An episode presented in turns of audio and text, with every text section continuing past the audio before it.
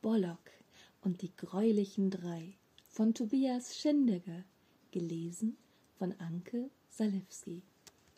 Kapitel 9 Das Fürchten lehren Tom saß bereits aufrecht in seinem Bett, als Bollock unter dem Türschlitz hindurch in sein Zimmer flitzte und auf Kindesgröße heranwuchs.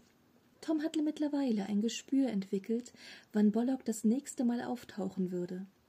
Außerdem halfen ihm die 1,5 Liter Cola wach zu bleiben, die er heimlich nach der Schule gekauft und unter seinem Bett versteckt hatte. Das Verhältnis seiner Mutter zu diesem koffeinhaltigen, extrem von Zucker geprägten Getränk war mehr als feindselig einzustufen. Es bedurfte schon einer langwierigen Verhandlung und dem Zuspruch von Olaf, um seiner Mutter in absoluten Ausnahmefällen wie Familienfeiern oder Kindergeburtstagen mit treuen Kindesaugen zum Erteilen einer Ausnahmegenehmigung zu bewegen, da Tom sein Wachstum bremsen und seine Wahrscheinlichkeit einer Zuckererkrankung erhöhen würde, indem er ein Glas Cola trinken durfte. Wie gesagt, Tom hatte eine Menge dieser Zuckerplürre intus. Aber nicht nur das. Er hatte sich auch seine schreckliche Affenmaske von seinem Halloween-Kostüm bereitgelegt, welche er nach vorherigem Durchwühlen seines Kleiderschrankes gefunden hatte. Bollock grinste ihn an. Du hast doch bestimmt heute etwas Spezielles vor. Du willst doch ganz sicher jemanden erschrecken. Tom sagte bedeutungsschwer Ja, das habe ich. Nicht, dass ich etwas dagegen hätte, aber woher kommt denn der Sinneswandel? Es gibt einfach Menschen, die das verdient haben. Zum Beispiel Geronimo, der Junge, vor dem du mich schon mal beschützt hast, indem du ihm in die Wade gebissen hast. Bollock fletschte amüsiert die Zähne und meinte, Ah, ja, ich erinnere mich. Hat er dich denn wieder geärgert? Nein, diesmal nicht. Diesmal hat er Ida geärgert. Wer ist Ida? Das Mädchen, bei dem wir neulich waren. Übrigens hat sie erzählt, dass ihre Mutter sich wieder behandeln lassen möchte, damit sie ihre Wut und ihre Ängste wieder in den Griff bekommt. Cool, oder? Ja, echt cool. Eine interessante Erfahrung, dass wir Bollocks auch Dinge tun können, damit Menschen lernen, mit ihren Ängsten und ihrem Zorn umzugehen. Auch wenn ich nicht genau weiß, wie wir das hinbekommen haben. Diesbezüglich ist es echt lohnenswert, mit dir in der Nacht unterwegs zu sein. Wir sind ein gutes Team. Stark. Danke dir. Das sehe ich auch so. Aber jetzt lass uns den fiesen Geronimo erschrecken. Sie nahmen sich einander an die Hand und rannten in die Nacht hinein. Nachdem sie unzählige Kinderschlafzimmer in Sekundenschnelle im Ort besucht hatten, fanden sie letztendlich das Haus, in dem sich Hieronymus Kinderzimmer befand. Es war ein gar düster, greulicher Plattenbau. Allerdings war dieser von einer schönen Grünanlage einschließlich einem Spielplatz umgeben. Dem Treppenhaus schienen Fenster fremd zu sein, denn es hatte keine. Es wurde selbst so spät in der Nacht durch ein grelles Neonlicht beleuchtet.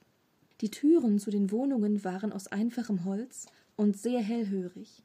Außerdem passten sie nicht hundertprozentig in den Türrahmen, so dass es ein leichtes für Tom und Bollock war, durch den Türspalt die Wohnung zu betreten. Die Wohnung bestand aus einem fensterlosen und spärlich eingerichteten Flur, von dem einige wenige Türen zu den Zimmern abgingen.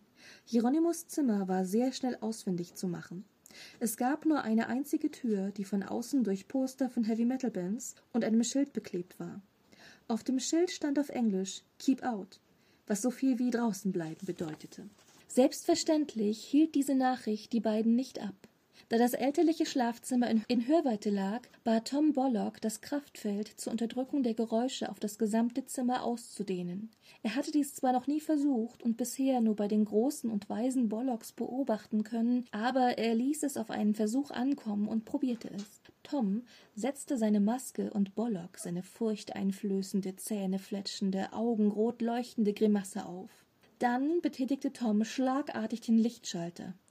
Geronimo, der noch friedlich in seine Star Wars Bettdecke gekuschelt war, richtete sich schlagartig mit weit aufgerissenen Augen und geöffnetem Mund auf. Erschrocken rief er Was zum Teufel. Weiter kam er nicht. Er wurde kreidebleich, zitterte am ganzen Körper und Tränen schossen ihm in die Augen. Mit donnernder Stimme schrie Tom Ganz recht. Der Teufel hat uns geschickt, dich zu holen. Bollock sprang auf Hieronymos Bett. Angsterfüllt zuckte Hieronimo in den äußersten Winkel seines Bettes zurück. Vergeblich, denn Bollock kroch langsam, aber dennoch unaufhaltsam auf ihn zu. Immer näher und näher. Wieso? stammelte heulend Hieronimo. Bollock setzte mit leiser, aber doch bedrohlich wirkender Stimme zischend fort. Weil du andere Kinder geärgert hast, Schwächere, die sich nicht wehren können. Dafür bringen wir dich jetzt zum Fürsten der Finsternis, wo du bis in alle Ewigkeit im Höllenfeuer schmoren wirst. Hieronymo jammerte. Bitte nicht. Ich kann mich ändern. Zu spät, schrie Bollock öffnete sein Maul, präsentierte Hieronymo seine vielen spitzen, raubtierähnlichen Zähne, seinen Rachen und seinen tiefen Schlund. Hieronymo weinte bitterlich. Seine Tränen durchnässten sein ganzes Gesicht. In der Lendengegend seiner Pyjamahose bildete sich ein nasser Fleck. Tom klopfte Bollock auf die Schulter, worauf dieser sich umdrehte. Tom deutete ihm, dass es jetzt genug sei. Bollock verstand. Er verkleinerte sich und sprang auf Toms Schulter. Tom, der eben noch Genugtuung verspürt hatte, Jeronimo eins auszuwischen für all das, was er ihm und den anderen Schwachen angetan hatte, wich auf einmal anderen Gefühlen, Mitleid, aber auch Hass sich selbst gegenüber. Wie konnte er nur genauso gemein wie Jeronimo werden? Er war sogar noch schlimmer als er. Jeronimo ärgerte ihn wenigstens nur in der Schule, aber er brach in seine privaten Räumlichkeiten zusammen mit einem Monster ein, um ihn in Todesangst zu versetzen. Es tat ihm unendlich leid. Er nahm seine Gorillamaske ab und sah ihm tief in die vor Tränen verquollenen Augen und sagte mit ruhiger Stimme Hey, du träumst doch nur. Oder glaubst du wirklich, dass ich zusammen mit einem Monster in der Nacht zu dir in dein Kinderzimmer eile und dich in die Hölle bringe? Hieronymo sah ihn mit großen Augen an. Nein? Tom riet ihm.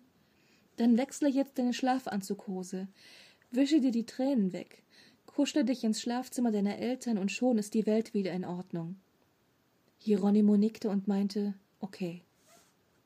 Tom wandte sich gerade von ihm ab, um mit Hilfe von Bollock im Supertempo zu verschwinden. Da sagte Hieronymo, und entschuldige für Du weißt schon, auch wenn du nur ein Traum bist. Jetzt war es Tom, der sich bedankte, ihm zunickte und gemeinsam mit Bollock blitzartig und flüsterleise verschwand, so als ob sie nie dagewesen wären.